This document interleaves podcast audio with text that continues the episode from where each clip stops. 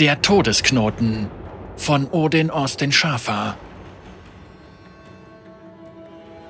Sejuani rammte die Axt in den Baumstamm.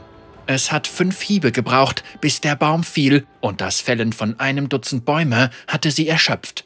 Das Element der Eisgeborenen war die Kälte, die Hitze im Süden hingegen raubte ihnen die Kraft. Ihre müden Plünderer jubelten. Obwohl sie nur an die hundert zählten, hallte ihr Gebrüll von den Hügeln wieder.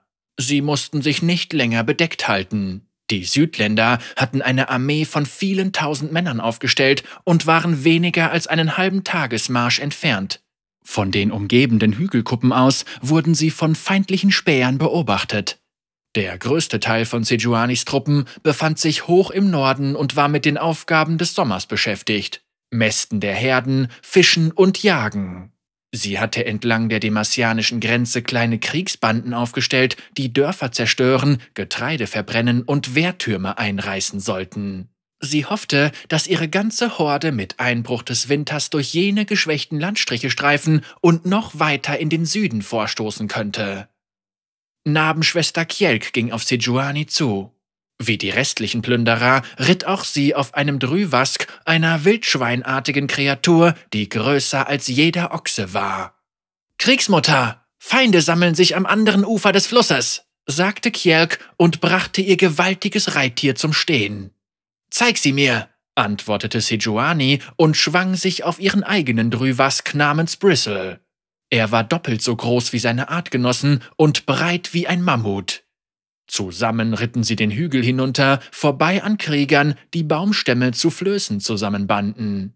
Sie folgte Kjerk das Flussufer entlang, bis der Rücken ihrer Reittiere feucht vom Schweiß war. Stromabwärts vom Wasserfall, nur 300 Schritte entfernt am anderen Ufer, kamen demasianische Plänkler aus der Deckung des Waldes und kletterten die nackten Felsen hinunter. Sie gehörten zu einem vorangegangenen Flankiertrupp aus einigen hundert Bogenschützen und Speerkämpfern. Sie hatten die beiden Freljorder auf ihren Drüwasks entdeckt, setzten ihren Weg jedoch unbeirrt fort. Swag! Sejuani spuckte ins Wasser vor ihr. Im Winter wurden Moore, Seen und Flüsse zu gefrorenen Straßen, auf denen ihre Kriegstrupps schnell vorankamen. Ein Horn wurde geblasen, und Sejuani brauchte keinen Späher, um zu wissen, dass die Hauptstreitmacht der gegnerischen Armee nun eingetroffen war. Sie drehte sich um und sah hinter sich die schimmernden Rüstungen auf den Hügelkuppen. Der Plan der Demasianer war klar. Sollte ihr Kriegstrupp den Fluss auf Lösen zu überqueren versuchen, würden die feindlichen Plänkler ihre Pfeile auf sie niederregnen lassen und ihre Zahl halbieren. Dann würden die Speerkämpfer die Überlebenden gegen die Erhöhung hinter dem Flussufer so lange in Schach halten, bis ihre Hauptstreitmacht aufholen und sie überwältigen würde. Verbittert und voller Zorn spornte Sejuani Bristle an, und die gewaltige Bestie rannte los, brach durch Unterholz und stürmte durch flaches Wasser, bis sie wieder dort ankamen, wo die Flöße warteten. Der Großteil der Krieger hatte die gegnerischen Truppen bereits gesichtet und bereitete sich auf die Flucht entlang des Flussufers vor. Angst hatte die Truppen ergriffen. Nicht vor der Schlacht, sondern vor der Falle, die ihnen die Südländer gestellt hatten. Der Feind wird Reiter ausschicken, die jegliche Fluchtwege entlang des Flusses blockieren werden.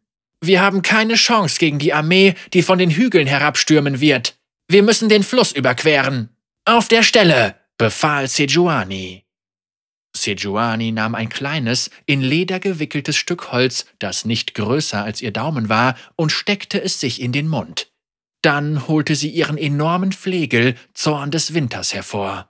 Jedes Glied seiner Kette war so groß wie die Hand eines Mannes.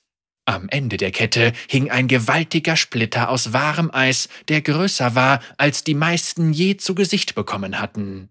Seine magische Kälte ließ neblige Dampfschwaden aufsteigen.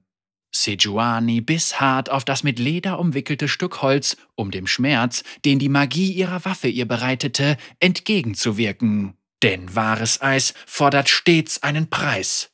Seine Kälte durchzog ihren Arm und bereitete ihr höllische Qualen. Tränen schossen ihr in die Augen und gefroren wie Diamanten auf ihrer Wange. Doch alles, was ihre Krieger sahen, war ein Gesichtsausdruck voller Entschlossenheit und Zorn. Sie schwang die Waffe herum und ließ sie auf das Wasser niederfahren. Es bildete sich eine Brücke aus Eis, die aber, wie Sejuani bereits erwartet hatte, aufgrund des warmen Wassers sofort in sich zusammenfiel. Die Brücke konnte ihre Kriegstrupps nicht tragen. Einige Pfeile wurden von der anderen Seite des Flusses abgefeuert, Bogenschützen, die ihre Reichweite ausprobierten. Nur wenige erreichten das Ufer, aber sie konnte hören, wie die Südländer sie verhöhnten. Sejuani steckte Zorn des Winters wieder weg, spuckte das Holz aus und nahm den Helm ab. Dann wickelte sie die Kordel aus Wolfsgedärm von ihrem Handgelenk. Als sie diese einfache Geste sahen, brüllten ihre Männer ihr zum Beifall zu. Ein bellender Sprechchor setzte ein. Die Krieger, die nun keine Angst mehr hatten, wussten, dass sie gerade Zeugen von etwas Besonderem wurden. Sejuani war dabei, den heiligsten aller Eide ihres Volks zu leisten. Sie würde einen Todesknoten binden. Sie löste ihre Zöpfe und ließ die Schnur gekonnt durch ihre Haare gleiten. Sie fragte sich, wie oft sie den Todeseid bereits geleistet hatte. Ein Dutzend Mal? Mehr als jeder andere Krieger. Irgendwann würde sie fallen oder versagen. Ist heute der Tag? Pfeile regneten auf das Ufer um sie herum nieder, während sie den Knoten band. Einige ihrer Krieger erwiderten das Feuer, aber der Wind stand nicht zu ihren Gunsten. Ich bin Sejuani, Kriegsmutter der Winterklaue. Ich bin der Zorn des Winters. Ich bin der Flegel der Nordwinde schrie sie, als sie den letzten Dreiecksknoten in ihr Haar flocht. Selbst im Tod werde ich das Ufer halten, bis ihr den Fluss sicher überquert habt. Dies ist mein Eid. Ich sehe den Wolf, und mein Schicksal ist geflochten.